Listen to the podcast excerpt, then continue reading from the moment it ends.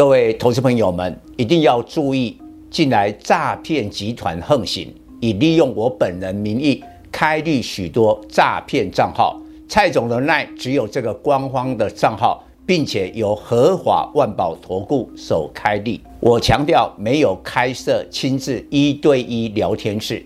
没有技术班教学，没有互委托下单，没有港股、美股及任何衍生性金融商品交易。近年来也没有出书准备。只要看到任何利用蔡总肖像开立的粉丝团，要求做出上述的行为，就是诈骗集团。粉丝们看到一定要帮我们检举，共同抵制。感谢大家。各位粉丝朋友，大家好，我是蔡章，现在是礼拜五盘后的分析。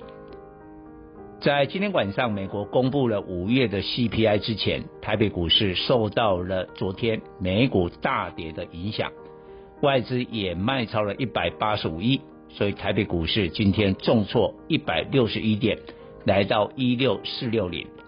不过这个跌点呢，跟盘前期指的跌点一百七十点。差不了太多，不过比较可惜的是周线翻黑了哦，结束了三红，下跌了九十二点。那今天晚上的这个数字呢，可以说是一翻两瞪眼，不是大好就是大坏。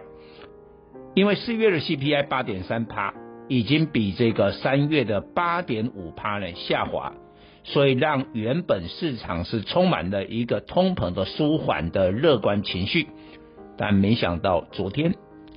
昨天白宫啊，哪壶不开提哪壶，来预告美国的通膨会持续的上升，也许是要打预防针呐、但是呢，就引爆了昨天道琼大跌六百多点的利空。不过今天台北股市哈，我有两点的看法。那第一点的话呢？不管今天晚上的数字是大好或大坏，我认为通膨就是一个今年最大的一个麻烦。那要对抗通膨，其实唯有高股息、殖利率，但还要加进一个部分，比如说之前金融股高股息，但股票还是跌啊，因为产业有变数。今年哦，你想在股市啦、汇市啦、债市。金融业要去赚钱容易吗？更不用想后来一个防疫的保单赔惨了。那一样，很多的电子股呢，今年的景气，比如说 PC 啦、手机啦、板卡啦，都有利空，都发出了获利的示警。产业景气不好，那即便今年的股息再怎么高，殖利率再怎么高，填不了息也没用。也没用，所以今天你可以看到有一些高股息的股票，那你还要看哦。比如说，虽然说连续两天呢、长荣、阳明这些货柜轮股价在跌，但是我认为它今年的景气是 OK 的，所以只要消化了这些利空或干扰的因素，应该会起来。这是第一点。那有关第一点呢，过去蔡总经呢讲了很多，我们今天呢迎向未来。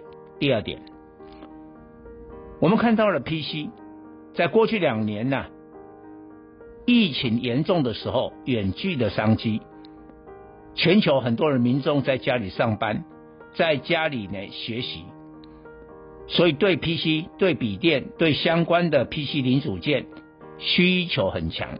甚至你空闲的时候，就利用你家里的电脑，呃，玩一些游戏，玩一些电竞，又带动了宅经济。但现在解封了，现在解封了，大家是跑到外面去哦。跑到外面去的话呢，那现在不管是华硕、宏基，都发出了下半年的获利的预警。那怎么办？PC 这么多的利空。但我告诉你，有一个电脑，也是个人电脑，但用在工业用，英文叫做 IPC，这个 I 就是 Industry，未来看好，未来大大的看好。我要讲一一个大家可能都有接触到，不晓得各位有没有逛国内有一些的餐餐厅，是用啊这个平板，就是 IPC 你来点菜，所以你他没有这个呃服务员，然后点完菜以后，甚至呢机器人就送餐来了。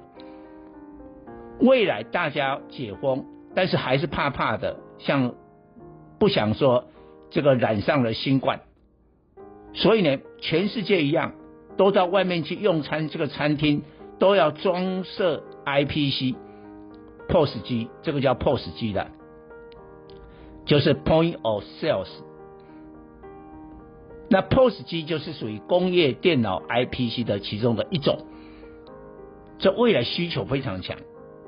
那国内已经很多的这个很多年了，其实这个已经都有十几年的这个历史了，但是呢，过去呢。只是说很稳定的发展，所以股价大家也不太注意，成交量也普普通通。但是我告诉你，今天至少三档涨停了，有的个股开始放量了。为什么？五月的营收双双增，月增年增，代表了这个 IPC 在解封的时代，他们的需求转强。这一部分的选股呢，我们都很少去注意。那请我们的粉丝开始要好好的做功课，呃，蔡总会预计在下礼拜一，呃，这个专题的时候再来做全面的分析。以上报告。本公司与所推荐分析之个别有价证券无不当之财务利益关系。本节目资料仅供参考，投资人应独立判断、审慎评估并自负投资风险。